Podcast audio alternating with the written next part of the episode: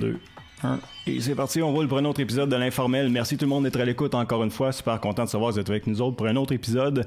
Si vous êtes de ceux qui nous écoutez via Helico, sachez qu'on est en onde pour à peu près 28 minutes, mais euh, on change beaucoup à l'émission, on dépasse notre temps la plupart du temps. Donc ce qu'on fait, on met des entrevues au complet sur nos différentes plateformes web. Vous allez pouvoir nous trouver sur la chaîne YouTube de TVC Vassiliev, mais aussi on est disponible sous forme de podcast et on est sur soundcloud.com. Je vous invite à aller vous inscrire sur notre page, vous allez pouvoir euh, suivre toutes les entrevues qu'on a proposées au cours de la saison, ou bien sûr euh, terminer celle-ci si jamais on dépasse notre temps. En fait, je suis certain qu'on va le faire, on le fait pas mal à toutes les émissions. Sinon, toute l'information est au www.tvc.qc.ca. Aujourd'hui, je me fais vraiment plaisir, je vais triper, j'espère que vous allez triper avec moi. Euh, je suis avec euh, quelqu'un pour parler d'arts martiaux, pour parler de karaté, mais nécessairement, on va parler un peu de la communauté, on va parler des jeunes, parce que je suis avec quelqu'un euh, qui est impliqué auprès de sa communauté avec son école de karaté. Je suis avec Germain Bisson de Karaté Kama. Germain, merci d'être avec nous autres un matin. Ça me fait plaisir. Euh, on est on est en train d'enregistrer, on est à la mi-septembre ou à peu près. On vient de finir euh, l'été, les vacances, tout ça. J'ai vu que tu t'es gâté, t'en as profité pas mal. Oui, j'ai pris le temps de faire des patience, de passer à moi. Fait que j'ai découvert une nouvelle passion. euh, faire des voyages, prendre des marches, découvrir la nature. Puis j'ai un contact privilégié avec les arbres et ce que la, la nature peut nous offrir. Ben, j'ai vu ça, euh, t'as commencé à prendre bien des photos, tout ça, euh, une nouvelle euh, petite passion qui se développe avec la photo, j'imagine. Ou, en tout cas, ça me donne cette impression-là. Oui, c'est, je pense que c'est important de prendre du temps pour soi. Fait que euh, la photo, puis c'est pas compliqué. Je prends le téléphone à mon épouse, puis euh, je vais prendre des photos. Mais j'ai découvert que j'aime beaucoup être en contact avec la nature. Euh, puis c'est quelque chose de nouveau, comme avant, c'était pas quelque chose qui existait. Avant, mon horaire était encore comme ça, mais c'était plus euh, 7 jours par semaine. Fait que je pense que j'avais pas le temps de prendre de photos. Fait que j'étais au dojo euh, 7 jours par semaine. Puis j'ai vu que t'as voyagé aussi. euh, Oui, cet été, je me suis payé une petite traite. On est allé visiter euh, Philadelphie. Fait que je suis allé me pour faire poser avec euh, mon ami Rocky. Mais ça, tu vois, j'ai j'ai comme découvert ça par ton Facebook et je savais que tu étais passionné, ben pas passionné, mais un fan de, de, de, de Bruce Lee, mais Rocky, je savais pas ça. c'était- Non, euh, quand j'étais plus jeune, j'ai commencé le karaté en 73, Ok. dans les années des films de Bruce Lee. Ouais. Fait que Bruce Lee, c'était un peu le mythe de l'invincibilité. J'espérais devenir invincible, un peu comme Bruce Lee. Mais Rocky, euh, c'est drôle à dire, mais je me suis même entraîné un peu comme Rocky, avec la musique de Rocky. Il avait les gants coupés, le, cap- le capuchon sur la tête. Ma mère, elle trouvait toujours que j'avais de l'air bizarre un peu. Non, mais je me suis servi de ça pour m'entraîner beaucoup. Fait que Bruce Lee, c'était un peu le côté invincible. Rocky, c'est n'importe qui peut devenir champion si tu mets l'ouvrage, si tu travailles fort, si tu es déterminé. Fait que j'ai suivi les films de Rocky. euh. Puis l'autre, l'autre c'est, Walt Disney. Parce que je pense qu'il va toujours avoir des rêves. Fait que si tu vas dans mon office au dojo, j'ai une photo des trois. Fait que... euh, Ah, c'est drôle, j'aurais pas imaginé. euh, Disney. Walt Disney, c'est un gars qui a eu des difficultés, il avait Ouais. des faillites personnelles, mais il a toujours cru dans son rêve, puis il avait une vision à long terme de qu'est-ce qu'il voulait développer. Fait que c'est ce que j'ai essayé de faire avec le karaté. Puis c'est drôle, aujourd'hui, Disney, euh, une des plus grosses entreprises au monde. euh, Oui, puis qui fait rêver tout le monde. Ouais. Fait qu'il fait rêver tout le monde, puis après, si tu prends des actions, ben, tu peux mettre ton rêve en application. comme Rocky d'ailleurs, qui fait que c'est tous des personnages qui nous font rêver dans le fond à atteindre les buts. Mais tout le monde le fait de s'entraîner sur Rocky, c'est tellement typique. Ben, je sais pas si les jeunes d'aujourd'hui les connaissent, mais ceux qui, ceux qui me côtoient, ils connaissent parce que C'est je clair. leur parle de Rocky souvent. Mais t'es-tu aussi fan de Sylvester Stallone? Parce que Euh, non, non, ok. ben, j'aime Sylvester Mais c'est Stallone. impressionnant.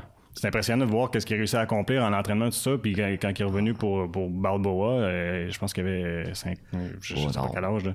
Je Il en shape. Je pense que c'est un phénomène. Puis le- pour plusieurs du monde, il y en a bien qui disaient que c'était pas un bon acteur.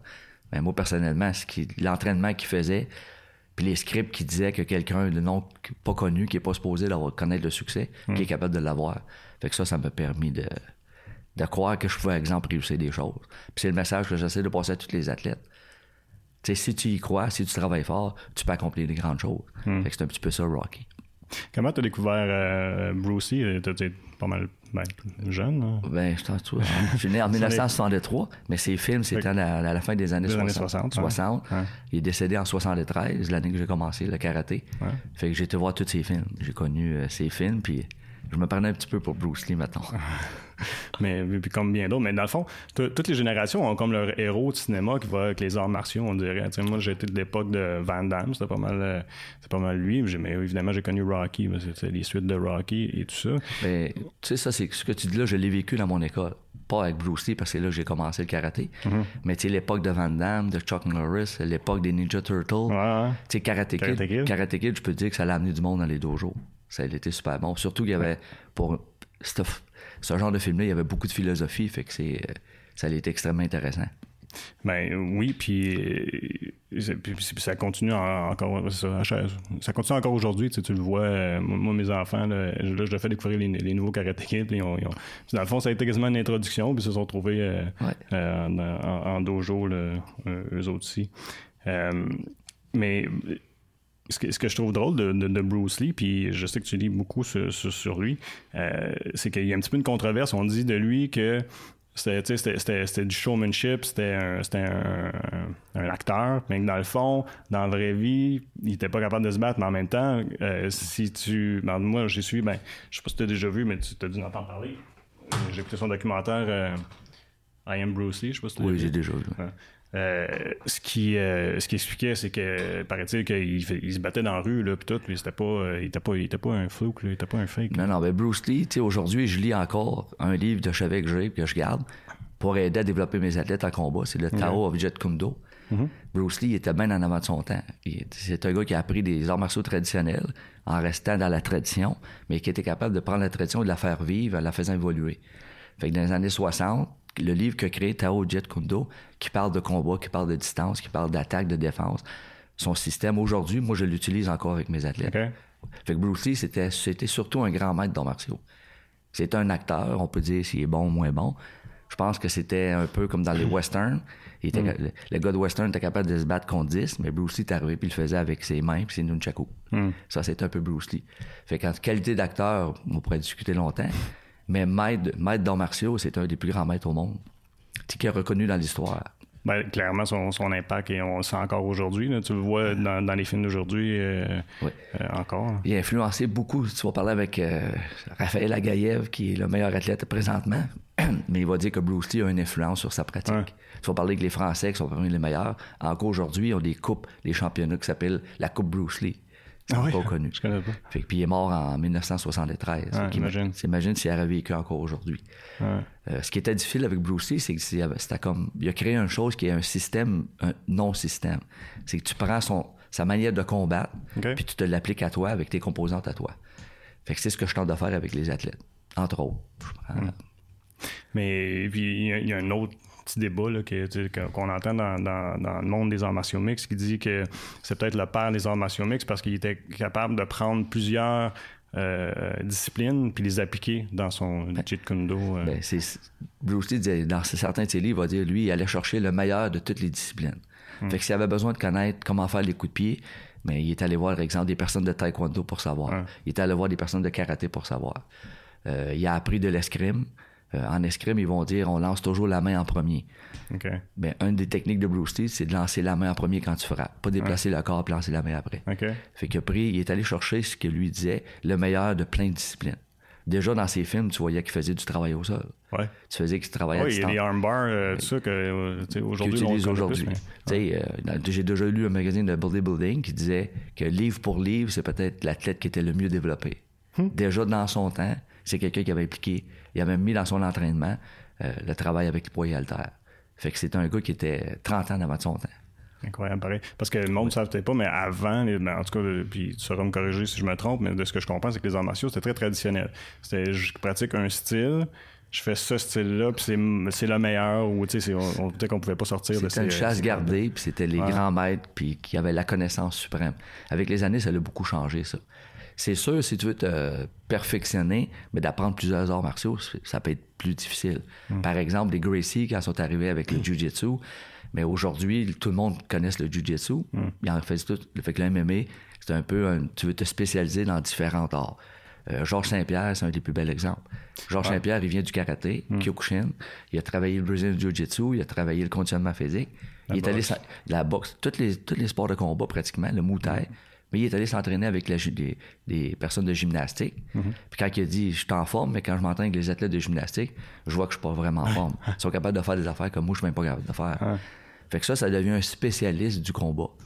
Pour monsieur, madame, tout le monde, c'est peut-être mieux de se spécialiser dans un art martial, puis essayer de le travailler, de l'appliquer pour ton, à toi dans ton chemin de ta vie. Mais je trouve ça toujours euh, intéressant, puis j'imagine que toi aussi, de voir quand le, quand le, karaté est appliqué dans un contexte réel. Parce que souvent, euh, c'est un peu ce qu'on va reprocher aux arts martiaux traditionnels, c'est que bon, c'est bien beau les katas, c'est bien beau euh, la pratique, mais si tu arrives dans la rue, hein, pas pareil.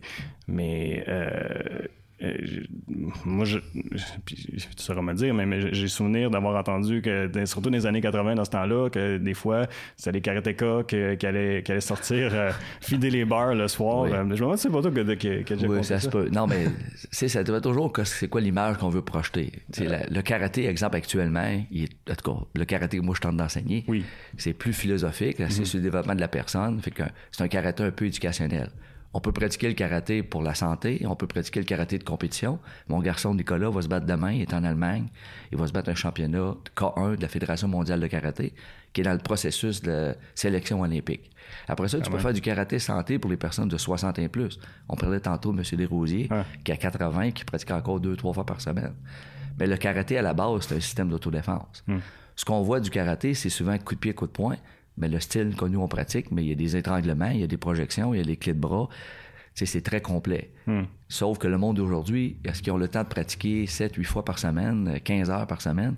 avant, les maîtres pouvaient s'entraîner 2, 3, 4 heures par jour. Hmm. Aujourd'hui, après que tu as fait deux pratiques, mais c'est correct. Donc, c'est surtout plus pour la santé. Je pense qu'on pratique. Mais je suis allé à Nicolette il y a des années, suivre un cours pour les techniques policières, puis j'enseignais au cégep. Puis quand on a fait le travail deux par deux, la première application, c'est quand la personne, tu le vois venir sur toi, on était tout habillés avec les, protecteurs, mais c'est un Marguerite timing au corps. Ah. Fait que je me suis dit, j'étais à Nicolette, on enseigne aux techniques policières, puis la première affaire qu'il veut faire, c'est un, coup de pied frontal. Quand l'autre avance, tu le frappes. je me suis dit, bon, c'est pas très compliqué. Fait que dans l'application, c'est souvent les mouvements les plus simples. Pour ce qui vient des katas, mais c'est une méconnaissance des katas, parce que le kata a été formé après l'expérience de combat. Fait qu'aujourd'hui, souvent, on apprend juste la forme, mais sans connaître l'application deux par deux. Mais avant, puis j'en suis convaincu, ils ont appris à, à combattre, puis ils ont développé un système, puis ils ont dit pour s'en rappeler, mais on va faire des formes. Hmm. Fait que c'était l'inverse. Si on apprenait le deux par deux, puis après ça, on apprenait le kata. Aujourd'hui, par manque de temps, on fait les séries de mouvements, les kata, puis on manque peut-être le travail deux par deux. Hmm. Mais euh, tant qu'on a parlé, euh, comment ça a commencé le karaté? On parlait de l'origine. Euh, mais le karaté d'origine, on, ça vient d'Okinawa. On a mm. tendance à parler du Japon. Le, Okinawa appartient au Japon. C'est associé avec le Japon. Mais ça vient d'Okinawa, qui ont eu des. La situation géographique d'Okinawa a permis de faire des contacts avec le Japon, avec la Chine, avec Taïwan, avec les différents pays d'Asie. Il y a des maîtres chinois qui ont été restés à Okinawa. Une, plusieurs familles, il y a une période de temps où ils ont été immigrés à Okinawa, qu'eux ont enseigné les systèmes des moines Shaolin. C'est de là que ça s'est développé c'est devenu le Shorin et le Shoré, une forme plus souple, une forme plus dure. Par après, c'était dans la ville de Naha, Nahate, Churité, Tomarité, c'est trois villes, Masson, Angers, Bokniam, qui est devenue aujourd'hui une grosse ville qui s'appelle Naha. Puis de là, il a développé ces systèmes-là. Par après, dans les années 30, 40, 50, les maîtres ont c'est le Butokukai du, euh, du Japon qui a demandé c'est quoi le nom de votre style? Parce que dans la tradition japonaise, les systèmes de combat avaient tout un style. Euh, les maîtres ont été obligés d'appeler ça. Exemple, en Chitoryu, il appelé ça Sensei Chitose, il a appelé son style Chitoryu Karate Do. ça part traditionnellement de la Chine, ça a été jusqu'à Okinawa. D'Okinawa, ça a passé au Japon. Après ça, ça s'est répandu dans le monde. Mais pourquoi euh, se battre à main nue? Surtout dans, ces époques-là où est-ce que. Mais dans ces époques-là, il y a une période de temps où ils se sont fait enlever leurs armes pour se défendre. Ah mais c'était souvent, c'était exemple des personnes, des agriculteurs ou des pêcheurs qui travaillaient avec des outils. Parce qu'en même temps qu'il faisait travailler sans armes, il pratiquait avec armes. Fait qu'il y avait un grand bâton qui charriait de l'eau avec, mais il pouvait l'utiliser pour se défendre. Ça, on appelait ça le kubudo. Fait que c'était comme une voie ferrée, il y avait deux tracks. Tu avais l'okinawate, travailler à main vide, puis même dans le temps, il appelait ça tode, tode qui voulait dire la main de Chine. Fait qu'il pratiquait un système de combat développé qui s'appelait tode. Après ça, il y avait les outils, les outils avec quoi il travaillait, kubudo. Fait qu'il utilisait ça pour se défendre. Quand on dit euh, que le que le karaté traditionnel, puis le karaté, j'imagine, c'est plus sportif l'autre. Moi, je suis plus familier avec le traditionnel, évidemment, à cause de l'école de karaté Kama. Mais c'est quoi la différence entre le, traditionnel puis les autres? Ben, le traditionnel, c'est que tu retrouves tes racines à Okinawa, au Japon et à Okinawa. Ce qui s'est passé avec les années, puis c'est des choix personnels. Il y en a qui ont quitté l'enseignement des Japonais. c'est devenu très mercantile, le karaté, ou tous les arts martiaux. Mais le karaté en particulier, fait qu'il y a bien des clubs qui se sont partis, qui ont copié les systèmes des gyms, des Gym Max, exemple, où ce que là, tu pouvais payer tant par mois, puis tu pouvais payer à l'année, puis tu avais des contrats. Fait que là, c'est devenu plus un karaté business. Ça, ça a pris beaucoup de place. Aux États-Unis, c'est ce qui est le plus gros. Quand on dit karaté sportif, toutes les associations ont fait du sport. Aussitôt que tu vas en compétition, ça devient un sport. Fait que dans la version traditionnelle, il y a la version sportive aussi traditionnelle, qui est la Fédération mondiale de karaté, qui est reconnue par le Comité interna- international olympique, exemple, qui va avoir les Olympiques en 2020. Fait que si tu veux faire les Olympiques, le sport, le, le niveau le plus avancé, tu dois faire partie du groupe de karaté traditionnel qui t'amène jusque-là. Quand on parle de système traditionnel, le style traditionnel, on parle pas vraiment de faire la compétition. Il y en a qui s'appellent le karaté sportif parce qu'ils font juste le sport. Ils ont peut-être pas le contact traditionnel. Ils ont peut-être pas le contact à quoi ça a les katas. Fait que c'est plus axé sur euh, une performance sportive. Puis euh, Karatekama, ben, c'était un choix de, de dire OK, ben nous autres, on, va, on va y aller traditionnel. Ben, moi, quand j'ai commencé en 73 avec Sensei Kingsbury, on faisait le style Chitoryu de la lignée de Sensei Tsuroka. Sensei Tsuroka, c'est lui qui a emmené le karaté en 1957 au Canada. Fait que tout le monde faisait du Chitoryu de la lignée Tsuroka au Canada. Ça a changé par après. Son premier, sa première ceinture noire, c'est Sensei Gashi. Sensei Gashi a commencé son dojo en 1963, le 1er avril 1963. J'ai pratiqué avec Sensei Kingsbury de 73 jusqu'à 82, 83. 85, j'ai parti mon dojo. Puis là, je voulais plus suivre le, le- le- le côté juste sportif du karaté. Ok. Fait que j'ai eu la chance, trois étés, d'aller pratiquer avec un monsieur qui s'appelle Richard Kim, qui était dans ce temps-là le plus grand historien du karaté, euh, des arts martiaux traditionnels. Que ce soit l'aïkido, judo, kendo, kyudo, Sensei Kim connaissait l'histoire. Puis dans ce temps-là, il nous avait dit, si vous voulez faire un retour au traditionnel, ce que vous devriez faire, vous devriez vous en aller dans le Chitoryu avec Sensei Chitose du Japon et Sensei Gashi du Canada. Puis dans- durant cette même période-là, j'ai rencontré Sensei Gashi. J'ai rencontré aussi Minoru Mochizuki, qui est un grand maître d'aïkido, qui faisait un séminaire, puis je pratiquais l'aïkido. C'est là que j'ai eu un- le côté sportif que j'aimais depuis que j'avais commencé le karaté. C'est là que j'ai eu comme un, un éclair. Il y a quelque chose qui s'est passé en disant, je veux retourner à la pratique des budo, de la voie martiale, puis je pouvais l'avoir à travers Sensei Gashi. OK. Dans la même été, j'ai pratiqué avec un mec qui s'appelle Yamaguchi du Shotokan, dans le même mois, Sensei Gashi. Yamaguchi était extrêmement performant physiquement, mais quand j'étais voir Sensei Gashi, j'étais arrivé avec mon auto un camp d'été à, à Ottawa, avec euh, le Ottawa Chitokai de Harvey Brown. Je l'ai vu balayer un enfant, je l'ai vu chatouiller un peu, se relever. Puis pourtant, Sensei Gashi, c'est le premier champion canadien. C'est la première ceinture noire au Canada. Ça être un gros sensei avec un gros ego. C'était pas ça. J'ai vu un père de famille qui s'occupait des enfants. OK. Puis c'est là que j'ai décidé que je m'en allais avec Sensei Gashi. Puis là, j'ai découvert le, le côté hum, traditionnel, le côté philosophique, le côté... euh, quand on parle de Bouddha, quand même la- le dos, c'est la voix, la voix de son épanouissement personnel. Là, j'ai compris que j'étais en présence d'un grand maître de Bouddha qui avait fait le côté sportif, qui fait du Kobudo aussi, qui est un grand maître de Kobudo. Puis je me suis dit, c'est cette personne-là que je suivre. Puis là, avec la- le- beaucoup de lectures, ma bibliothèque, euh, j'ai plus de 1000 livres là, chez nous. Fait que je lis un paquet de livres sur tous les arts martiaux, sur la philosophie, la psychologie des arts martiaux. Fait que là, j'ai découvert un maître qui est devenu mon maître depuis 1989, puis que je suis euh, assidûment. Ah, c'est l'autre. Mais j'ai pas voulu quitter le côté, le côté sportif. Ouais, c'est ça. Fait que j'ai fait des voyages au Japon pour le traditionnel, mais je fais venir, exemple, euh, Sensei euh, Antonio Oliva Seba, qui est un des meilleurs coachs au niveau mondial. J'ai fait venir Douglas Bros, qui est champion du monde deux fois. J'ai fait venir euh, Tom Scott, qui est un des meilleurs athlètes au niveau mondial. Fait que le côté sportif, j'ai compris comment ça fonctionne. Je fais amener les meilleurs au monde, que ce soit dans le coaching, dans l'arbitrage ou dans les athlètes. Puis moi, je fais le, je fais le suivi traditionnel. Le deux ans, j'étais allé au Japon. J'ai été pratiquer le Kobudo avec Inoue Sensei, qui est l'instructeur à Sensei Gashi. Puis j'ai pu rester au Japon là-bas. En 95, j'ai fait un voyage de trois semaines avec, avec euh, Soke Sensei au Japon. Fait que le côté traditionnel, le côté Budo, c'est tout le monde au dojo qui pratique ça. Puis le côté sportif, mais c'est des athlètes, ça leur tente de faire la compétition. Mais est-ce que le traditionnel apporte à tes athlètes après? Dans le sens que le mariage des deux, est-ce que c'est ce qui fait que c'est peut-être une combinaison gagnante? Parce qu'il y a beaucoup de succès là, chez Karatekama. Ouais. Là, ce que j'essaie de faire, c'est que même s'ils font du sport, la philosophie du Budo est en arrière pareil.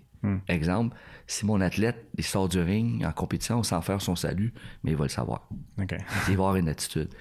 Euh, toutes mes athlètes, je leur demande, c'est, moi, c'est la loi de la réciprocité, ce qu'ils reçoivent du karaté, ce qu'ils ont reçu du, sport, il faut qu'ils le redonnent à, les autres athlètes. Fait que je vais demander à un athlète plus vieux d'aider les plus jeunes. Hmm. Fait que ça, ça vient du karaté traditionnel. Hmm. Fait que toute cette philosophie-là, la maxime de notre dojo, c'est Kyozon Kyoe. Amitié mutuelle, prospérité mutuelle, mais c'est la même affaire dans le club de compétition. Hmm. Puis ce qui est intéressant, c'est que tous mes athlètes, ils ont tous fait du karaté traditionnel avant. Ils arrivent à un certain âge, exemple, à 17, 18, 19, 20 ans, sont membres de l'équipe du Québec, membres de l'équipe canadienne. Là, ils peuvent se spécialiser dans le sport. Il n'y a pas personne qui se spécialise dans le sport avant. Ils sont obligés. Ceux que je spécialise dans le sport, c'est tous des ceintures noires. Par exemple, Jean-Sébastien, mon garçon, puis Nicolas, mes deux gars, sont ceintures noires. Ils ont passé le ceinture noire ça fait des années. Jean-Sébastien a passé à 16 ans. Il y en a 24. Il a été médaillé au championnat panaméricain, champion canadien. Il a fait l'équipe canadienne. Il est encore l'équipe canadienne. Nicolas, même chose. Mais la philosophie du traditionnel, je le mets dans le sport aussi. Puis, il faut se dire, c'est assez rare dans une discipline sportive que tu as la chance d'avoir un, athlète de haut calibre qui va enseigner pendant, pendant qu'il est dans son prime, pendant qu'il est dans. Mm-hmm. Parce que souvent, c'est après qu'on finit leur carrière, ils vont revenir à l'enseignement, ce qui est génial. Mais là, c'est rare que tu vas voir quelqu'un qui, qui, performe à son top niveau puis qui est encore en train d'enseigner aux plus jeunes qui commencent. Puis c'est assez exceptionnel. Ça, ça c'est je viens d'une grande famille. On était huit enfants chez nous. ma mère est décédée, ça fait neuf ans. Mon père va avoir 92, là, fin septembre. Ils nous ont toujours expliqué que ça prend un village pour élever un enfant ou que ça prend des grands frères et des grandes sœurs. Fait qu'au dojo, c'est ce que je tente de faire. Puis ça, c'est depuis le tout début. C'est un gars comme Rock Laflamme, qui a été notre premier grand champion, qui a été cinquième au championnat du monde, médaillé au Paname. Mais Rock enseigne encore la, mm-hmm. des athlètes pour la compétition. Mm. Puis quand il était à son meilleur, mais je lui demandais, parce que c'est là qu'ils sont les mieux quand l'athlète est capable de transmettre, mais qui est encore un des meilleurs athlètes, bien, ça veut dire que ta relève a fait des steps, ça step comme ça, là. Hmm. tu progresses beaucoup. Fait que depuis 1985, c'est comme ça. Donc, depuis, depuis l'ouverture, dans le fond, c'était voulu, tu voulu avoir une équipe compétitive aussi. Hein. Moi, j'étais, quand j'ai parti d'Ojo, j'ai fait l'équipe du, Québec après, championnat canadien, j'étais allé au Paname, puis j'étais allé au championnat du monde, puis là, j'ai pu voir, j'avais fait beaucoup de tournois dans l'Open, mais quand j'ai découvert la compétition dite traditionnelle, mais qui est quand même du sport, je me suis dit, waouh, un jour, je vais amener mes athlètes là. Hmm. C'est le plus gros championnat du monde. J'étais allé au championnat du monde en Espagne, il y avait 10 000 personnes dans le stade. Ça se pouvait pas. Puis pourtant, le Canada ne performe pas à ce niveau-là. Fait que je me suis dit, je vais amener des athlètes au championnat du monde. C'était ça mon objectif. C'est ça Walt Disney de tout à l'heure. fait que là, je me suis dit, je vais voir, moi, c'était pas Mickey Mouse, là, mais je vais voir le haut niveau. Fait que quand j'ai sorti, dans le stade, je te jure, j'étais dans, dans la place, j'ai dit, un jour, m'emmener des athlètes ici. Depuis le championnat du monde, de 92, j'ai toujours ramené quelqu'un au championnat du monde. Fait que depuis 92, on a des championnats du monde, des personnes qui sont participées comme athlètes au championnat du monde senior. On a plusieurs cinquième places, plusieurs septième places. On espère un jour gagner une médaille. Mais dans ce temps-là, c'était moi qui compétitionnais, qui transmettais. Fait que ce que les athlètes vont dire, c'est, tu as fait ça pour nous autres, mais je vais le faire pour les autres. Fait que c'est un petit peu ça la philosophie qu'on a mis en place. Hmm. Puis, euh, est-ce que je me trompe, mais ça a grandi à travers les années. Plus ça va, plus il y a d'athlètes ou qui, qui, se rendent de haut niveau? Oui, au dojo, on a chanceux. Euh, je pense qu'on était rendu à 52 athlètes qui ont participé au Panam Junior. Notre premier Panam Junior, c'était en 1993. On a remporté, euh, je pense, c'est 54-55 médailles. Au championnat canadien, on a plus de 100 athlètes qui ont participé au fil des années. On va dépasser le 600, le 600 médailles cette année. C'est pas loin de euh, pas loin de 700 médailles. On a dépassé, on va arriver, j'espère que ça va arriver là. Il nous manque trois médailles d'or pour arriver à 300 médailles aux Canadiens. Fait que ça, ça fait partie. Mais tout ça, ça fait juste partie d'un plan plus gros. C'est d'aider l'athlète à devenir un jeune adulte accompli hmm. qui va réussir dans la vie. Moi, je pense que ceux qui compétitionnent, ceux qui relèvent les défis de compétitionner, c'est pas pour tout le monde, mais ils vont chercher un petit quelque chose de plus. Ils font face à, à des moments de vérité que tu aies 9 ans, que tu compétitionnes à la finale régionale, que tu fais ton kata pour la première fois, bien, pour, l'enfant, c'est un moment de vérité. Mm-hmm. Puis quand tu fais face à ces moments-là, bien, tu as la chance d'aller voir qui ce que tu es. Les craintes, les doutes, les peurs, la paresse, l'ego, as gagné, tu te promènes ta médaille, euh, la tête a grossi un peu. Fait que ça, c'est je pense que c'est comme un crash course des, des facettes de la vie.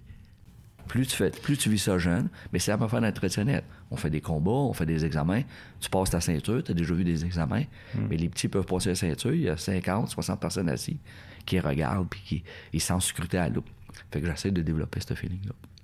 Mais tu sais, quoi d'intéressant dans le sens que quand tu me dis que bon, ils vivent ça jeune, puis après ça, il y a des répercussions après, parce que quand j'imagine qu'il t'a ben, t'as dû la- avoir la chance de le voir, le développement de quelqu'un qui, mettons, à 5-6 ans, fait un, un premier kata devant, devant un groupe, puis après ça, il se retrouve C'est la confiance en eux, puis, puis, puis d'autres choses. J'imagine que ça doit développer, que ça doit être- c'est incroyable. Il y, a- il y en a, il y en a beaucoup qui me demandent pourquoi j'ai choisi d'enseigner le karaté. Euh, ma soeur m'a déjà traité d'apôtre euh, il y a des années. C'est pas possible la valorisation qu'on peut avoir là, quand tu vois le cheminement, spécialement pour un enfant, mais ça m'a fait pour une. J'ai découvert avec les années, c'est la même chose pour les adultes. On reste toujours des grands enfants. Ouais. Mais quand tu prends un enfant, exemple, euh, Jean-Sébastien, mon garçon, qui a commencé à 3 ans, puis tu le vois accomplir des grandes choses, puis qui est rendu à 24 ans. Euh, Philippe Soucy, qui est notre meilleur athlète présentement, qui mesure 6 pieds 4, qui compétitionne des moins 84. Mais quand tu vois qu'il est parti à 5 ans, puis aujourd'hui, c'est rendu un policier qui fonctionne très bien, puis qui va te dire dans son cheminement, mais le karaté a changé sa vie, puis ça l'a aidé à, à devenir ce qu'il est devenu aujourd'hui. Mais ce message-là, je l'ai depuis 1985. C'est depuis tout le temps. Fait que, quand on dit, quand moi je dis, je veux faire- développer des jeunes adultes accomplis, mais c'est ce cheminement-là. Fait que c'est pas possible.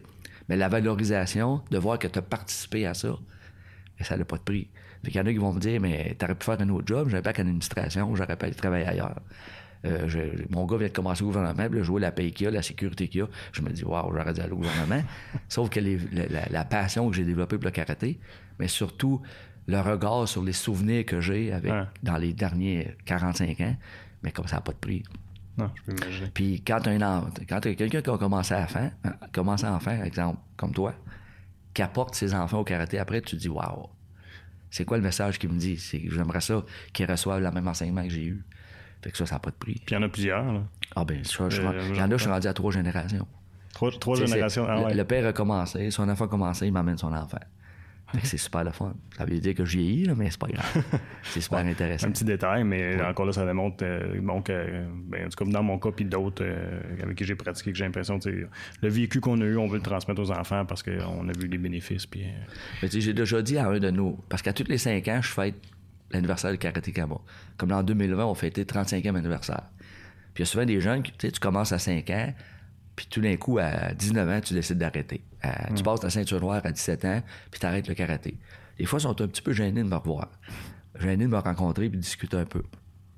Mais euh, je me rappelle un party, je les ai toujours dit, le karaté va toujours être présent à, l'intérieur de vous autres mêmes. Les décisions que vous allez prendre un jour, j'espère qu'elles sont un petit peu influencées par les enseignements que tu as reçus. Donc, moi, jamais, je vais faire Je, je t'ai dit, je t'interrompe à un Oui. moment donné. Faut juste dire euh, bye à tout le monde qui nous écoute via Illico. Merci d'avoir été avec nous autres. www.tvc.qc.ca pour le reste.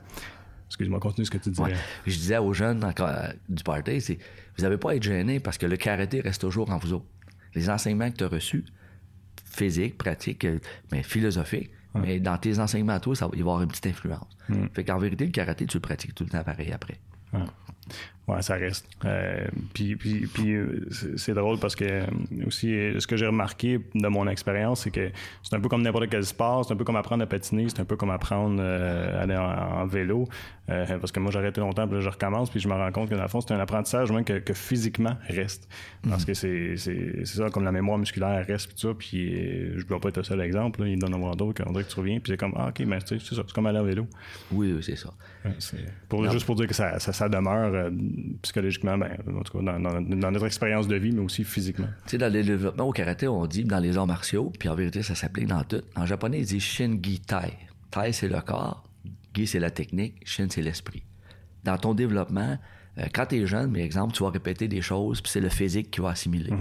Après ça, c'est le mental, avec la connaissance, avec les stratégies tactiques, avec les connaissances que tu vas acquérir à l'école. Quand tu vas vieillir, la partie Shin va prendre beaucoup plus de place. Exemple, tu pratiques avec le groupe du matin, mais c'est pas comme le cours du soir ou c'est pas comme le cours des jeunes compétiteurs qui ont 20 ans. Ils vont écouter un petit peu plus la- leur voix intérieure. Il y a plus de feeling, il y a plus d'intuition. Ça devient un karaté pour la santé, pour faire une belle harmonie entre la tête, le corps et l'esprit. Que C'est pour ça que le karaté, quand tu as appris des choses, mais il reste avec toi tout le temps après. On a parlé de quand, quand, quand tu, tu pratiquais le, le karaté, tu es parti de l'école, mais quand est-ce que tu as découvert le karaté? Ou les arts martiaux en général?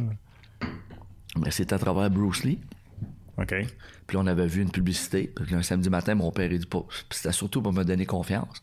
Parce que quand j'ai commencé, j'avais pas vraiment confiance en moi. Puis c'est, un- c'est une chose que peut-être ça paraît pas, mais qu'il faut que je combatte encore tout le temps. Fait que j'ai un peu le syndrome de l'imposteur. Il me semble toujours que je perds ma place. Il me semble toujours que je prends la place de quelqu'un d'autre. Mais le karaté, c'est ça. C'est- Quand on a vu les films de Bruce Lee, on a vu la publicité. Puis là, j'ai été pratiqué avec Santi Kingsburg. Mon père, des fois, me dit T'avoir su, je t'aurais pas embarqué là-dedans. Il s'est rendu, euh, t'es quasiment fanatique.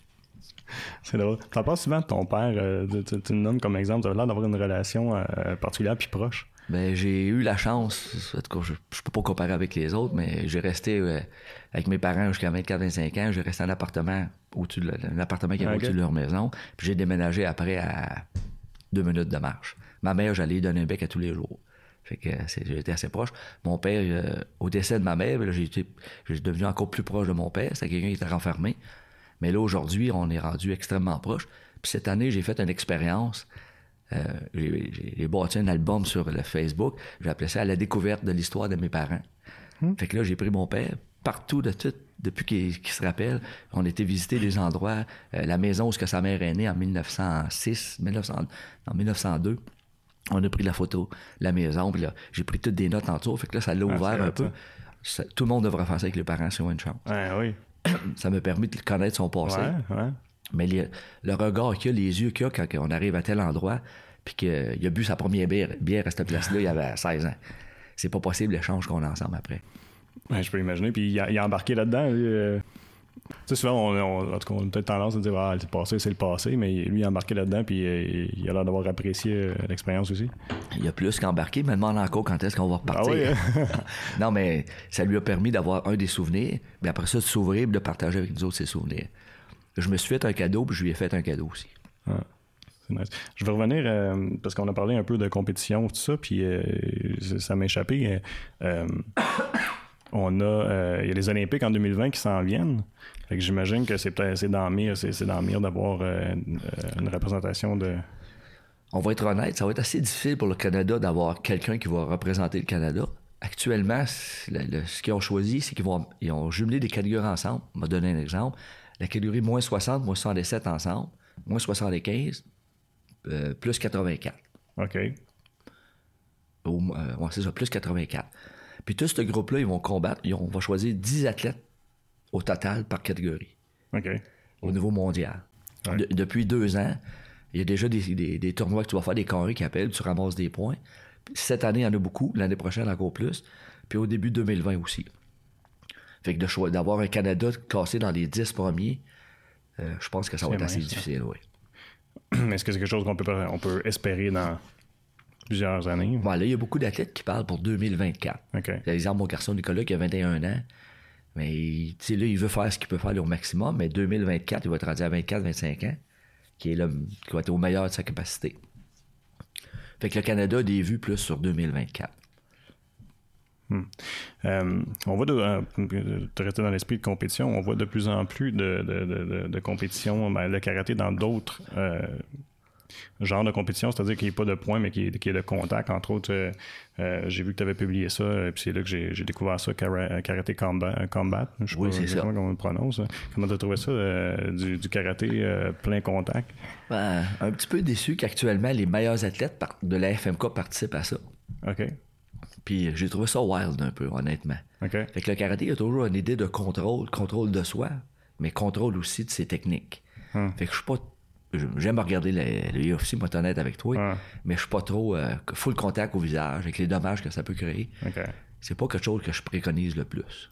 Mais sans le préconiser en même temps, moi, moi, personnellement, parce que moi tout, je n'irais pas sais, sacrer des coups de poing euh, euh, plein, plein contact comme ça, mais ce que je trouvais intéressant encore là, c'est de voir comment le karaté peut performer là, de, de cette façon-là dans un contexte plus réel, si on veut. Là, Oh non, le- tu sais, t'as vu le. vu- je parle de Raphaël Agaïev, c'est un vient de l'Azerbaïdjan. C'est le meilleur au monde à l'FMK, cinq fois champion du monde. Ouais, Mais c'est un super athlète, là. ouais. Ce gars-là aurait fait du UFC, euh, il serait super bon. Tu as mentionné la, la UFC, puis euh, je me souviens à un moment donné, euh, quand je suivais euh, que Georges Saint-Pierre reviendrait, tu me dis, c'est une mauvaise idée, ça, il va se blesser. tu as écouté le combat quand il est revenu? Oui, j'ai écouté. Mais il n'y en a pas fait d'autres encore. Non, on n'a pas fait d'autres encore de ça. mais- Moi, je pense que les, les champions doivent savoir quand est-ce arrêter. Quand arrêter. Ah, c'est une des plus belles choses qu'ils peuvent faire, je trouve. Ça. Ouais. Ouais, de revenir, mais si tu peux arrêter quand tu es à ton top puis devenir un exemple, tu sais, Georges Saint-Pierre s'avait battu pour euh, euh, un regroupement des athlètes pour en savoir être mieux payés, exemple. Euh, passer des tests euh, anti-doping qui soient reconnus. Ouais. Je pense que son combat devrait être plus là-dedans que de revenir puis d'étirer un peu, puis de faire des fois, on appelle ça le combat de trop. Tu sais, des fois, tu fais Ouais, le combat de trop. Ouais. Par exemple, on voit Machida qui fait des combats, Ouais. mais c'est, dernièrement, c'est plus de défaites que de victoires. Pourtant, c'était un des plus grands champions du UFC. Fait que comment on va se rappeler de lui? Va- Est-ce qu'on va se rappeler de lui les derniers combats qu'il a perdus ou qu'il a déjà été un super champion? Ouais. En même temps, il y en a d'autres qui vont dire, ben, c'est pas parce que tu perds vers la fin de ta carrière que ça détruit ta, euh, on va dire, la legacy. Là. Non, non, je pense pas. Ouais. Puis, puis- puis, euh, puis comme fan, on dirait que tu veux jamais que ça arrête non plus. C'est particulier. Mais en même temps, il est arrivé dans le ring puis euh, il a super bien performé. là, Ah non, il était numéro un. Bisbing, euh, on aurait dit qu'il le respectait trop. Là, je sais Ouais, pas trop, c'était spécial. mais, ouais. Non, non, mais le champion, c'est correct qu'il tire, mais c'est comme moi, j'aime voir un champion qui se retire, qui est capable avec, à- de rester au top et prendre la décision. Ouais. Tu sais, ce qui est arrivé à John Jones ou ce qui est arrivé à Anderson Silva, Ouais. c'est pas des, c'est pas des belles choses. Non, c'est ça. Euh, je suis curieux euh, de savoir euh, parce que je- je- je- ça- on a comme un- moi j'ai comme une image que dans la, la famille Bisson quand tu as eu tes enfants puis que là il était question des initiés au karaté. Comment c'est arrivé? Moi j'imaginais quasiment en couche puis t'es en train de rattacher une ceinture là, ou mettre un gui. Moi, t'en honnête avec toi, j'ai, quand il était dans Pouponnière, j'ai, assez déplacé en position de combat. Mais ce qu'on, on s'est dit, mon, mon épouse Lynn, qui est, qui, est- qui est- qui est mon partenaire là-dedans depuis toujours, que ce soit dans le dojo, élever les enfants, c'est elle qui est la, le leader à la maison. C'est elle qui est le boss à la maison. ce qu'on a voulu avec le karaté, c'est de leur enseigner la philosophie propre au karaté. Pas la compétition. Excusez. Pas l'enseignement. On voulait pas que ça soit obligatoire. On a aimé ça qu'ils deviennent tous des ceintures noires. Marc-Olivier a arrêté en ceinture brune. Parce que je pense que la compétition avait pris trop d'importance dans notre famille dans ce temps-là. Mais c'était surtout la philosophie propre aux arts martiaux qu'on voulait lui transmettre. Le restant, euh, c'est eux autres qui décident. Mais quand t'arrives euh, que t'es, propres enfants je, mais je sais pas est-ce que t'es coaché quand il allait en, quand, quand il allait en compétition? Ça, c'est une affaire que j'ai essayé de bien faire. Je les ai coachés plus jeunes, quand ils n'étaient pas sur l'équipe du Québec. Là, j'ai vu que j'étais très passionné, mettons, quand je coachais. fait que quand j'étais ils ont appelé sur l'équipe du Québec, pas longtemps après, j'ai, arrêté de coacher l'équipe du Québec. Fait que là, je suis le père qui est en arrière des estrades, qui peut coacher un peu, mais qui est le papa en premier. J'avais vu plein d'expériences de d'autres instructeurs où que la relation était pas trop bonne entre euh, le- l'enfant et le parent. OK. Parce qu'il y en a que ça fonctionne. Euh, On en voit, ben, je pense à Steven Thompson, entre autres, qui est dans Oh, UFC, qui oh, il était karatéka. Ben, il est encore karatéka, kickboxing, puis il est avec son père. Oh, on a C'est plein. particulier. Tu sais, Nicolas, euh, je l'ai coaché sur l'équipe canadienne à son premier championnat panaméricain. C'était moi qui étais à la chaise, puis il a fini deuxième au Paname. Fait que je suis convaincu qu'on, que ça aurait pu être très bénéfique. Souvent, euh, c'est qu'il y a des choses qu'on. Thompson, peut-être qu'on voit pas tout ce qui s'est passé Ouais, quand il était plus jeune. ouais. Sais, moi, j'ai vu des relations euh, être détruites. Ah être ouais. détruites à cause de la relation. Parce que le parent, souvent, j'ai fait du karaté, j'ai fait de la compétition. Fait que je me mire un peu dans mes enfants. Fait que je me vois là-dedans. Fait que je voulais pas être. Puis je voulais aussi. Tu sais, c'est très difficile pour un enfant d'être le fils de quelqu'un, d'être l'enfant de. Mais moi, je voulais, je voulais devenir le père de. C'est Jean-Sébastien qui est sur l'équipe du Québec. C'est Nicolas qui est rendu. euh, puis Nicolas et Jean-Sébastien, c'est les meilleurs athlètes que j'ai été. Fait qu'aujourd'hui, mais je les regarde, je les admire, qu'est-ce qu'ils sont devenus. Mais je- puis dans le traditionnel, c'est un petit peu ça le côté difficile. Ah, je suis le fils du sensei Germain Bisson qui est septième dan. Mais à la place, je veux qu'il soit Jean-Sébastien Bisson qui fait du karaté de la compétition. personne, dans le fond. Sa propre personne. C'est dur de, de supporter ça pour un enfant, je pense. Ouais, ouais, je peux imaginer. Oui. Comment là, t'es avec, le- je, en tout cas, je t'imagine avec Lynn des estrades, euh, stressé, euh, On est comme ça. shaké comme une feuille. Oui, puis moi, je parle beaucoup, puis je crie, puis je dis des affaires, puis j'essaie de les coacher. Mais tu sais, je suis chanceux parce que les coachs d'équipe canadienne m'ont demandé euh, qu'est-ce que tu lui dirais, ça serait quoi les mots, quelle stratégie tu voudrais qu'il utilise? Fait que ça, je suis chanceux pour ça. Euh, le karaté aussi, ce qui est particulier, je trouve, comme euh, puis qui est beau, c'est définitivement, on, on a effleuré le sujet, mais ça s'adresse vraiment à des personnes de tous âges. Donc, ton plus vieux karatéka, Il y a 80, il va y avoir 81 en décembre. puis il a commencé à quel âge? Il a commencé à 59. Wow. Oui. Puis les plus jeunes commencent à 5 ans. Il y a des parents qui nous demandent à 4 ans, nous disant qu'il est très mature pour son âge. Bon, on essaie de les garder pareil vers 5 ans. Puis il y a combien de, combien de membres chez euh, Karaté Kama? Comme c'est là, on est entre deux, dépasse un petit peu le 250. Fait qu'à chaque année, on essaie d'avoir à peu près 300 membres. Puis ce qu'on a fait de, de beau, puis elle m'a beaucoup aidé là-dedans, elle a un bac en éducation, c'est qu'on a développé des programmes pour chaque groupe d'âge avec les besoins spécifiques de chaque groupe d'âge. Fait que le karaté pour les 5 ans, 6 ans, mais c'est pas le karaté que toi tu fais le soir. Mhm. C'est très différent. Ben, Toute la partie application autodéfense avant l'âge de 14-15 ans, on n'en parle pas beaucoup. Ils vont faire la technique, ils vont faire les katas. Il y a beaucoup de jeux, jeux d'opposition, jeux de conditionnement physique, puis beaucoup de comités libres. Beaucoup de combats où ils vont apprendre à faire face à leur personnalité un peu. Ils sont pas obligés de faire la compétition, mais ils sont obligés de faire le combat. Ils sont obligés de faire les katas, ils sont obligés de faire la technique. Dans la technique et le combat, on travaille sur le développement de bien faire les choses, les détails, la rigueur.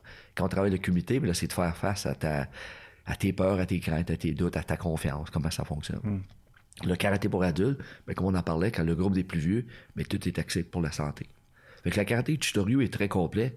Il offre, il offre la possibilité de faire ça. moi, comme parent, je trouve ça important d'encourager un peu un enfant à aller faire face justement à ses peurs, ses craintes et tout ça, puis de se retrouver dans une situation compétitive, dans un contexte sain. Euh, euh, puis, moi, c'est ça, ben, je, je me demande, est-ce que tu encouragerais les parents de dire, ben, c'est, je, je veux pas dire, dire aux parents quoi faire, là, mais tu sais, de- de- parce que j'ai, je sais qu'on, je pense qu'on partage un peu la même philosophie, où est-ce que c'est bon de dire, ben, regarde, vas-y, mets-toi, tu sais, de mettre un défi euh, sain, puis de, de faire face à une compétition. Ça, que ça peut, dans le sens que la compétition, ça n'a pas besoin d'être malsain. hein. Moi, je pense que la compétition, c'est le contraire. C'est extrêmement bénéfique. Moi, je, je dis toujours que la vie, à la naissance, c'est un combat. Euh, tu, tu appliques un jour pour une job, mais tu as une entrevue à passer, vous êtes 10, ils en prennent deux. euh, c'est une compétition. Tu pas le choix. Est-ce que la compétition est bien? Est-ce que la compétition, c'est un, un système d'éducation pour l'enfant? Là, ça dépend. Exemple, moi, je je suis pas pour la victoire à n'importe quel prix. Tu sais, euh, je pense que le respect des adversaires, le respect des arbitres, le respect de tes partenaires d'entraînement est plus important que la victoire que tu vas avoir. Le danger, c'est que la compétition devienne il faut que je gagne à tout prix. Tu on entend parler des Olympiques, mais à chaque fois, on entend parler qu'il y en a qui vont se- le doping pour les. Ouais. bon, ils vont faire toutes sortes les d'affaires. faire-. Il y a tous les scandales qu'on va voir. Mais si la compétition est bien prise, je pense que c'est extrêmement bénéfique. Fait que nous, ça fait partie de notre système d'éducation qu'on tente de, de dire pour les enfants. Est-ce que je peux mettre ça obligatoire? Des écoles, c'est obligatoire. Il faut que tu fasses Hmm. Ah ouais? tant de tournois pour passer ta ceinture. C'est vrai, ben oui. Oui. Moi, j'aime un petit peu moins ça parce que là, je pense qu'il faut amener l'enfant à prendre la décision de vouloir participer. Je pense qu'en tant qu'adulte, dans un système d'éducation, on peut les amener un peu à, à participer, à faire face, faire face à l'adversité, aux difficultés, de voir qu'il faut pas baisser les bras, de voir que perdre, ça fait partie de la vie. Gagner, ça fait partie de la vie. Perdre, mais ça te donne euh, des endroits où ce que tu peux apprendre. Tu sais, on va dire, ils vont dire, on, on perd jamais, on apprend tout le temps. Mais la victoire, c'est aussi des endroits pour apprendre des, be- des belles choses. Les amis que tu vas te faire en compétition, mais moi, j'ai des chums que je me suis fait, que je suis encore aujourd'hui, qu'on a compétitionné ensemble un contre l'autre, en 92 au championnat canadien. Mais c'est rendu parmi mes meilleurs amis dans le monde du karaté. Mais il faut toujours faire attention que la compétition doit être bénéfique. Elle doit faire partie d'un système de développement. Il faut que les parents comprennent c'est quoi le rôle du parent. T'es pas un entraîneur, c'est pas toi qui prends la place d'eux. Il faut comprendre l'entraîneur, c'est toi qu'est-ce qu'il doit faire. Exemple, un entraîneur, mais tu deviens pas le psychologue. Tu peux faire un peu de psychologie, mais il faut que tu comprennes le rôle de tout le monde. Puis on travaille toujours pour le succès de l'enfant. Puis je pense qu'aujourd'hui, on a un petit peu peur que l'enfant soit triste, qu'il ait de la peine, qu'il pleure, Ouais, qu'il fasse ça. face au stress. Ouais. Il y a un peu d'anxiété. Peut-être qu'on les surprotège trop, mais ça va arriver dans la vie pareil. Ben, c'est ça. Tu sais, être anxieux à un examen à l'école, c'est bien normal. C'est correct. Est-ce qu'on lui donne des outils pour faire face? Euh, D'arriver en compétition, puis quand tu as perdu, qu'il soit frustré, puis qu'il groche leur gain. C'est correct, c'est normal. C'est normal d'être frustré. On contrôle pas nos réactions émotives, mais là, on va les apprendre à contrôler le comportement après. Fait que être frustré, c'est normal. Mais tu peux pas grocher tes gains. Sais, mais si tu le vis jamais, ça, tu peux pas les enseigner ça. Non, c'est ça. Fait que peut-être que des fois, on a un petit peu peur, on se surprotège. Fait qu'il faut pas avoir peur de. Tu sais, moi, il y en a qui. C'est peut-être niaiseux ce que je vais dire, là, mais quand mes enfants, on allait à la piscine à maçon durant l'été, puis ils voulaient aller à l'eau, ils hésitaient, mais j'ai groché à l'eau. Je suis sauté à l'eau, j'ai sorti. Ils voulaient aller sur le tremplin. Les trois, j'ai fait ça. Puis je suis sûr qu'il y a des parents qui m'ont jugé. Mais ils avançaient, puis ça marchait pas. Ils avançaient, ça marchait pas. J'ai poussé à l'eau, puis je sautais à l'eau, j'ai sortais Ouais. d'une manière sécuritaire. Ah ouais. Puis après ça, ils faisaient toute une culbute et demie sur le tremplin. Là. Il y avait beaucoup de ça. plaisir. Fait comment qu'on peut les amener à faire face? Mais c'est le sortir de leur zone de confort. Hmm. Mais j'ai aimé le mot que tu as dit tantôt, dans un contexte sécuritaire. C'est ça. Quand c'est un contexte sécuritaire, ben on le sait qu'il n'y aura pas de gros dommages après. Ouais. Fait que la compétition, quand c'est bien fait, c'est extrêmement bénéfique. Hmm. Le danger, c'est quand c'est de la compétition à outrance, où ce que le résultat devient plus important que le cheminement, Hmm. devient plus important que ta préparation. Là, ça veut dire que tu es prêt à faire n'importe quoi dans ta préparation. Hmm. Là, je pense que c'est pas bon. Même c'est très néfaste. Il y en a qui vont finir la compétition puis qui vont faire euh, une dépression post-compétition après. Puis ils ont de la difficulté après. Tu vas rencontrer des boxeurs après, ils ont pris 50 livres. Ouais. Tu sais, il y a quelque chose Ah, qui... Tu sais, quand tu es habitué d'aller au Forum de Montréal, puis c'est toi qui est la, la finale de la carte, puis il y a 25 000 personnes qui t'applaudissent, Ouais. tu vis ça comment après? Ouais. Ouais, le retour à la vie normale. Le, le tour à est de redevenir monsieur, madame, tout le monde. Ouais. C'est pour ça qu'à notre club, j'essaie que nos athlètes enseignent à monsieur, madame, tout le monde, transmettent à monsieur, madame, tout le monde. Ça veut dire que l'athlète qui prend sa retraite après, puis qui vient pratiquer, mais là, il se sent accueilli pour qu'est-ce qui est, pas pour l'ex-champion. Fait que là, lui, faut- ça l'aide à comprendre que, mais après, tu t'enlèves tes gants, mais tu, tu vas être dans le monde de monsieur, madame, tout le monde. Puis on va être honnête, la plupart des compétiteurs qui ont connu du succès, ils vont connaître du succès après. OK. Tu sais, ils vont réussir. Je je vais te donner un exemple. Mon garçon Jean-Sébastien, il a une entrevue à passer au gouvernement fédéral. La journée avant, il a fait le chemin pour se rendre au bureau. Il est rentré où ce qui était la place, où ce qu'il peut stationner. Quand il est arrivé le lendemain, il n'était pas stressé. Non, c'est ça. Mais Il ça, était bien préparé. Il était bien préparé. Qui, dans le fond, est comme un reflet de. De- Ben ça, tu vois, ce on tu appelle ça. on appelle ça, euh, le mot japonais, c'est Tanren Kibizuku Tatakai Yasushi. En anglais, on va dire euh, Train hard, fight easy. OK. C'est Ouais, ça, c'est une maxime ouais. un autre qu'on a au dojo. Fait que, puis là, je transporte ça aux enfants. Prépare-toi comme il faut, ton examen va être plus facile. ça. Tu sais, ça fait que, fait que là, la compétition devient, je l'affronte avec, j'ai des outils. La confiance, c'est se donner des moyens. C'est de risquer. C'est d'apprendre de ses erreurs. Hmm. Fait que là, si on, on, on les met pas dans, on lui donne pas les outils, ça fonctionne pas. Si on lui sort pas la zone de confort, dans la, plus la réalité, Hmm. C'est difficile.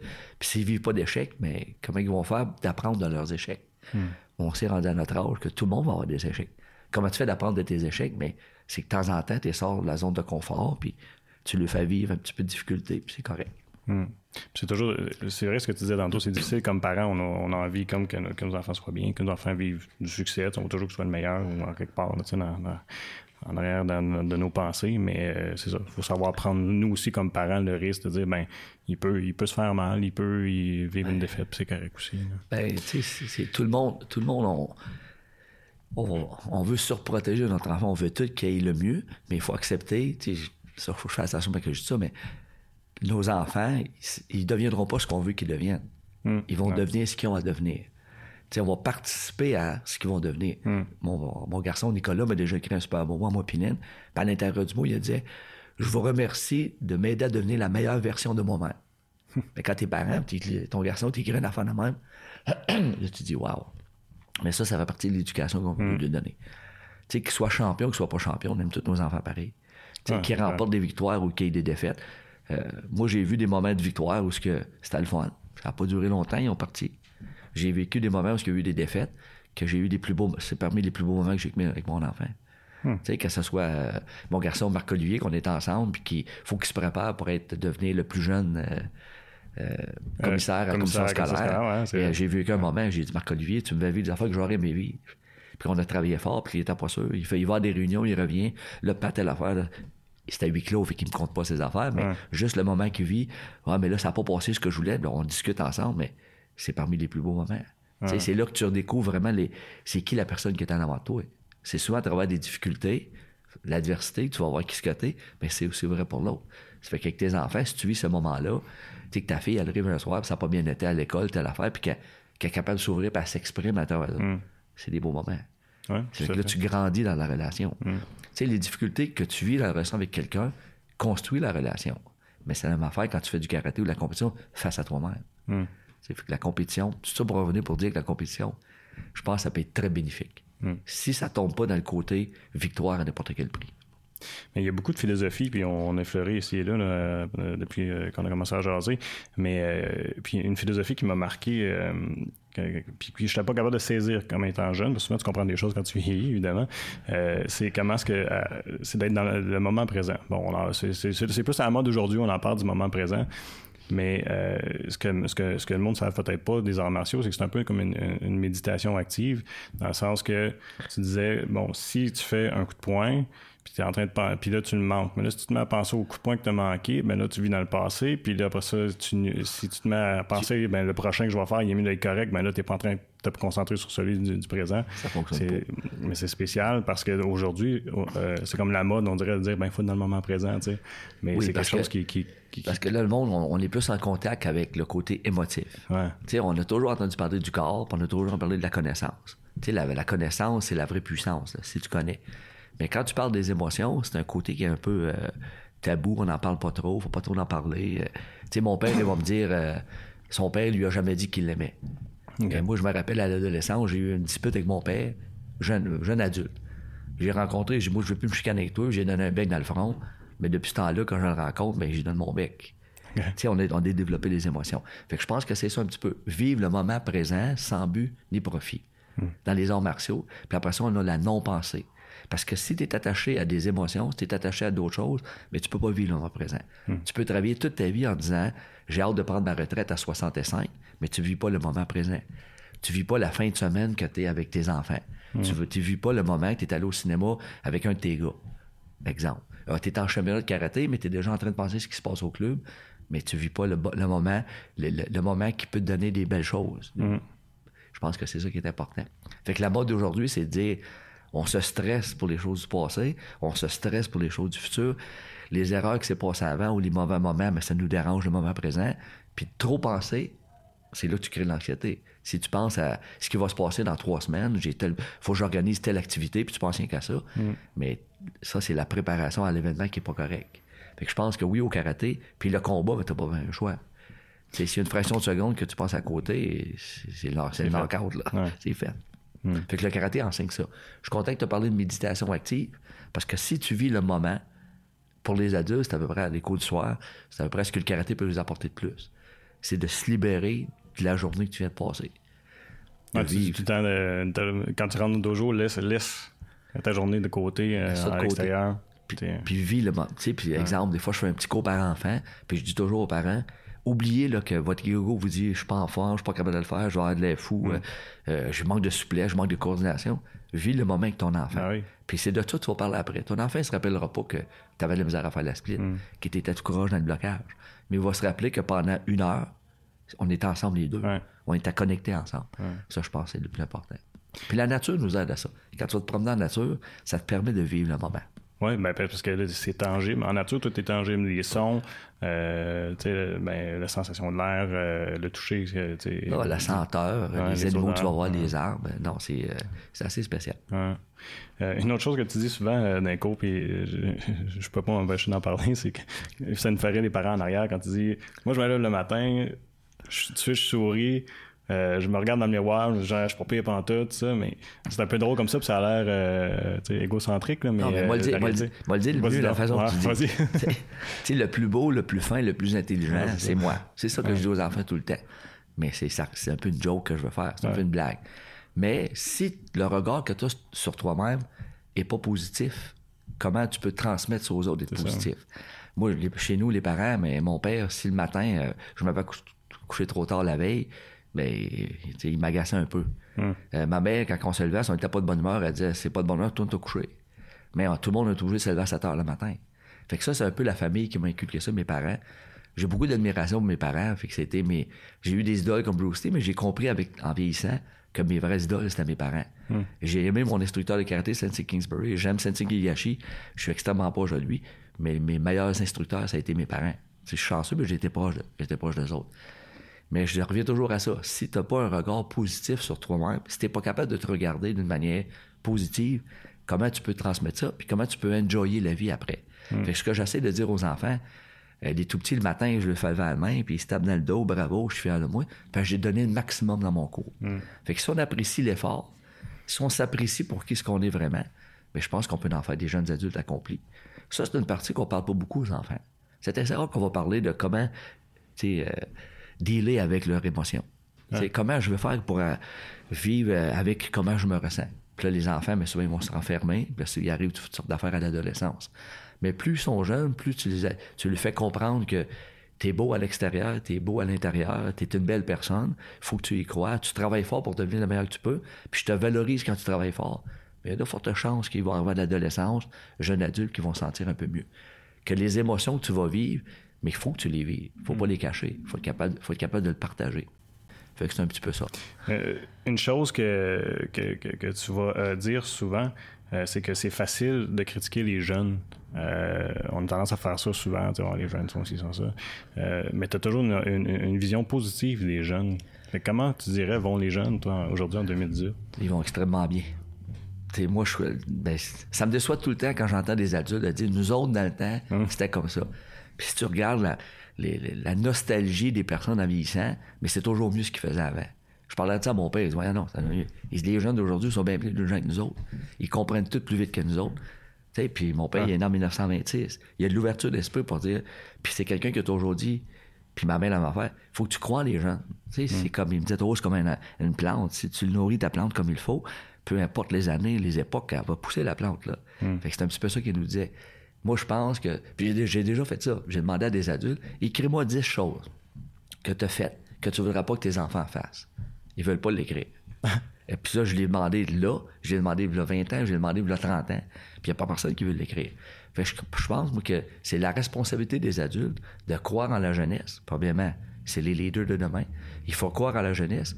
Il faut les inspirer, il faut les encadrer, il faut leur donner les endroits pour s'épanouir. Fait quand on juge les enfants d'aujourd'hui, sais, comment tu peux juger un enfant dans une pouponnière pour dire que c'est pire les enfants d'aujourd'hui qu'avant? C'est impossible. Je lui dis tout le temps, tout le monde a un talent, tout le monde a un potentiel, il faut juste encadrer. Il faut trouver le talent d'exploiter le talent. Hmm. Ça, c'est le monde adulte. Puis en plus, je dis toujours aux adultes, les enfants d'aujourd'hui sont le reflet de l'éducation qu'on leur a donnée.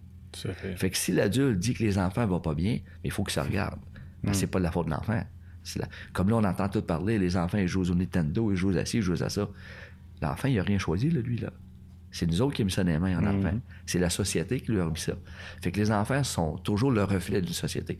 C'est pour ça que j'ai beaucoup de difficultés quand nos enfants n'ont pas de succès. C'est difficile. Puis les adultes plus vieux, on s'en occupe pas comme il faut. Moi, je pense qu'on voit une société, ça va bien par la qualité des services qu'on offre à nos enfants, puis la qualité qu'on donne aux personnes qui ont construit la société qu'on a aujourd'hui. Hmm. Fait quand, quand tu entends parler que les personnes âgées, ça va pas trop bien, sont pas bien, on s'occupe pas bien d'eux autres, là, il faut se poser des questions. Hmm. Parce que c'est eux autres qui nous permettent d'avoir ce qu'on a aujourd'hui. La responsabilité qu'on a, c'est de préparer ceux et celles qui vont prendre les décisions de demain. Puis une des plus belles affaires, c'est de les inspirer. C'est dur d'inspirer les gens d'aujourd'hui parce qu'ils vivent dans leur petit monde, c'est rendu extrêmement individualiste. Avant, c'était un petit peu différent.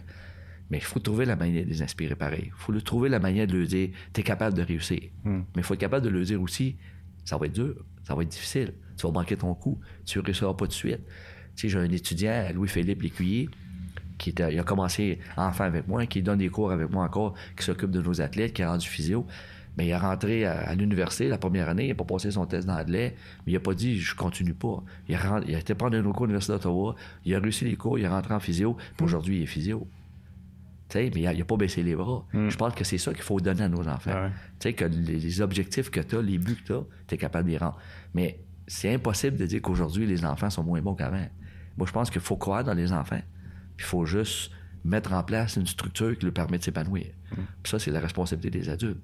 C'est pas des enfants. D'accord. Fait que si les, adultes disent ça va pas bien, mais qu'ils se regardent dans le miroir. J'aime ça euh, comme façon de penser. puis, c'est très vrai. Puis des fois, c'est difficile aussi comme adulte de s'admettre, mais OK, mais là, je suis obligé de mettre euh, un cadre, je suis obligé de faire. Euh, et c'est ça, il faut, faut, le faire. C'est difficile parce que c'est quoi l'éducation que tu as reçue? Fait que demander à un adulte de donner des choses qu'il n'a pas reçues, c'est extrêmement difficile. Hmm. Après ça, l'impact de la société ben, joue beaucoup sur les messages que tu vas dire.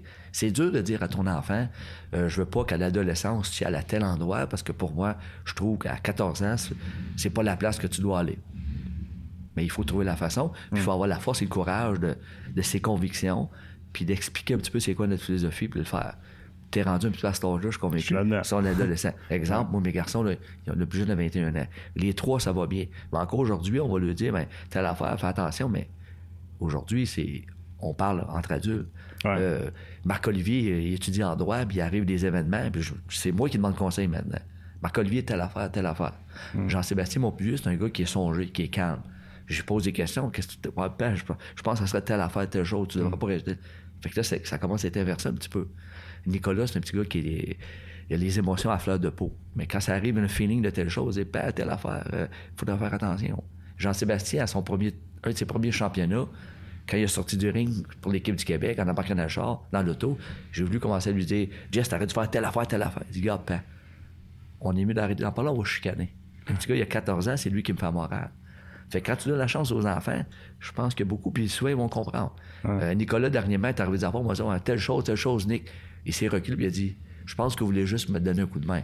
Ce que vous me dites, c'est pour mon bien, je comprends pourquoi. Mais avant, on s'est restiné pas mal. Mais là, c'est rendu un jeune homme, ça, il a 21 ans. sais, il est capable de prendre. Il faut qu'il prenne ses propres décisions. On On peut pas prendre des décisions pour lui. Fait que je pense qu'il faut croire à ça. Dans ce sens-là, je donne souvent l'exemple quand je parle avec euh, la mère de mes enfants, puis c'est comme nous autres, on a, on a bâti une fondation, puis c'est à eux autres de monter la maison rendue là. Puis il faut que tu les saches, les laisser devenir. Il faut, faut que tu lui donnes les outils. Mm. m'expliquait de 0 à 25 ans, on donne le coffre à outils. De 25 à 50 ans, tu construis ton patrimoine. De 50 à 75, tu profites de ton patrimoine. À 75 et plus, tu te prépares à un nouveau départ, mm. à une nouvelle vie.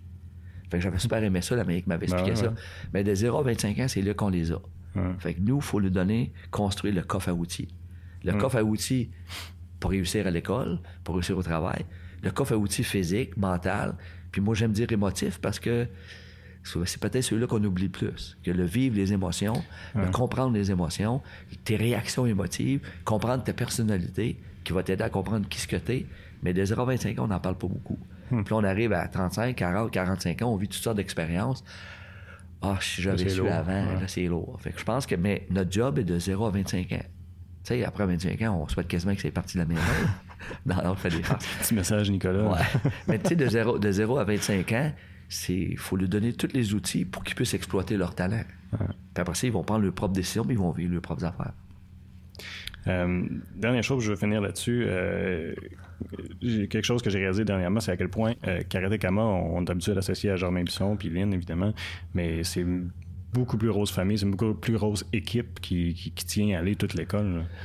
C'est karaté Kama, puis j'ai fait exprès parce que si, tu connais un peu l'histoire des clubs de karaté dans la région, puis je veux pas parler contre eux autres, mais c'est Kingsbury Karaté, hmm. c'est Baudouin Karaté, Larouche Karaté, euh, Cléroux Karaté, Villeneuve Karaté. Ils mettaient tout le nom à ça. Moi, quand j'ai pris l'école, je me suis dit, on mettra pas ça au nom de Germain Bisson. Je voulais pas que ça soit Bisson Karaté. Puis là, j'ai trouvé le mot Club associé Masson-Angers. Aujourd'hui, on est à Buckingham, on a deux étapes à Pinoville, on a du monde d'Elmer qui descend, un peu partout dans la région. Puis là, je me suis dit, il faut que ça soit. C'est une famille qui travaille ensemble pour la réussite de Karaté Kama. Samedi soir, on va fêter. Euh, dimanche soir, excuse. On va avoir un petit souper pour Rock Laflamme et Jean Quevillon, qui ont commencé le karaté il y a 35 ans. Jean, en 1983, j'ai parti le club, un petit club, j'avais deux étudiants. Puis de ce groupe-là, Jean y est resté. Rock a commencé en septembre avec Saint Kingsbury. Puis j'enseigne, je donnais un coup de main au cours des enfants. Fait je le connais, il y avait 8 ans Rock. Puis depuis 35 ans, je peux te dire que je dois avoir, je sais pas combien de nombre d'athlètes, que ça fait 20 ans et plus de karatéka, 20 ans et plus qui pratiquent avec moi. Puis sont encore là. Tu sais, des fois, on, est rendu à plus de 60 ceintures noires qui s'entraînent. Mais des ceintures noires, ça veut dire que ça fait des années qu'ils suivent. Hmm. Je les ai toujours laissés participer à l'épanouissement de Karaté Kama. Puis même, je dois dire aujourd'hui, je le comprends, c'est eux qui ont grandi à travers Karaté Kama, qui ont fait grandir Karaté Kama. Fait que c'est une histoire. Tu sais, j'essaie toujours de me dire, c'est important de se rappeler qui a construit notre histoire. Que ce soit pour les anciens du karaté. Je mets beaucoup de postings sur Facebook. Puis je remercie beaucoup les anciens du karaté. Au niveau québécois, au niveau canadien, au niveau international. Mais dans le dojo, c'est la même chose. Puis là, je veux pas trop nommer des noms, mais Marcel Guitard, il est devenu ceinture orange à la deux. Marcel a commencé la première année en 85. Il est devenu ceinture orange, mais depuis ce temps il me donne un coup de main comment il enseigne le karaté. Mais ça fait 35 ans qu'il enseigne le karaté avec moi. Mais ça, j'en ai beaucoup. Puis quand je quitte en, je en compétition, mais c'est eux autres qui me remplacent. J'ai vécu des petites épreuves dernièrement, il que je prenne une pause, mais c'est des. Ils sont arrivés, je l'ai eu 10 euh, appels. Germain, pas de problème, tel soir, je peux l'enseigner, tel soir, tu as toujours été là pour moi, fait que je vais le faire. Hmm. Fait qu'on est une grosse équipe. Moi, j'aime mieux appeler ça la famille. Puis quand tu fais partie de la famille Karaté Kamo, je t'ai toujours dit, tu peux revenir quand tu veux, hmm. tu fais partie de la famille Karaté Kamo, hmm. n'importe qui. Mais les personnes qui sont là, que ce soit Jean Quevillon, Steven Cryan, que j'ai connu tout petit, que Steven, il vient enseigner encore, puis il va enseigner encore pendant des années. Fait que j'ai vu que là, Karaté Kama, c'est pas l'affaire d'une personne, ou c'est pas l'affaire de Germain et Lynn, c'est l'affaire de Germain et Lynn, qu'on est les leaders là-dedans. On était capable de s'entourer de personnes de qualité qui croient dans notre réussite, qui croient en Karaté Kama, mais surtout qui adhèrent à la philosophie de Karaté Kama. Mhm. Fait que c'est des bons pères de famille, c'est des bonnes mères de famille. Fait qu'on travaille ensemble pour le succès de l'autre. Là, je suis encore là. Quand tu donnes la chance à quelqu'un de participer au succès de, de l'autre, il aime ça. C'est, contagieux, ça. Là. Ah ouais. Ça devient un petit peu. euh, tu sais, t'en as besoin. Fait que là, tu Mm. veux participer à ça. Fait que Karate Kama, c'est pas moi. là. Karate Kama, c'est un, un gros groupe de personnes qui travaillent ensemble au succès de l'autre. Qui revient à notre maxime, qui ose QA, amitié mutuelle pour une prospérité mutuelle. Et voilà. Hey, un gros merci. Pas de problème, c'était super le fun. Je te Ben, remercie.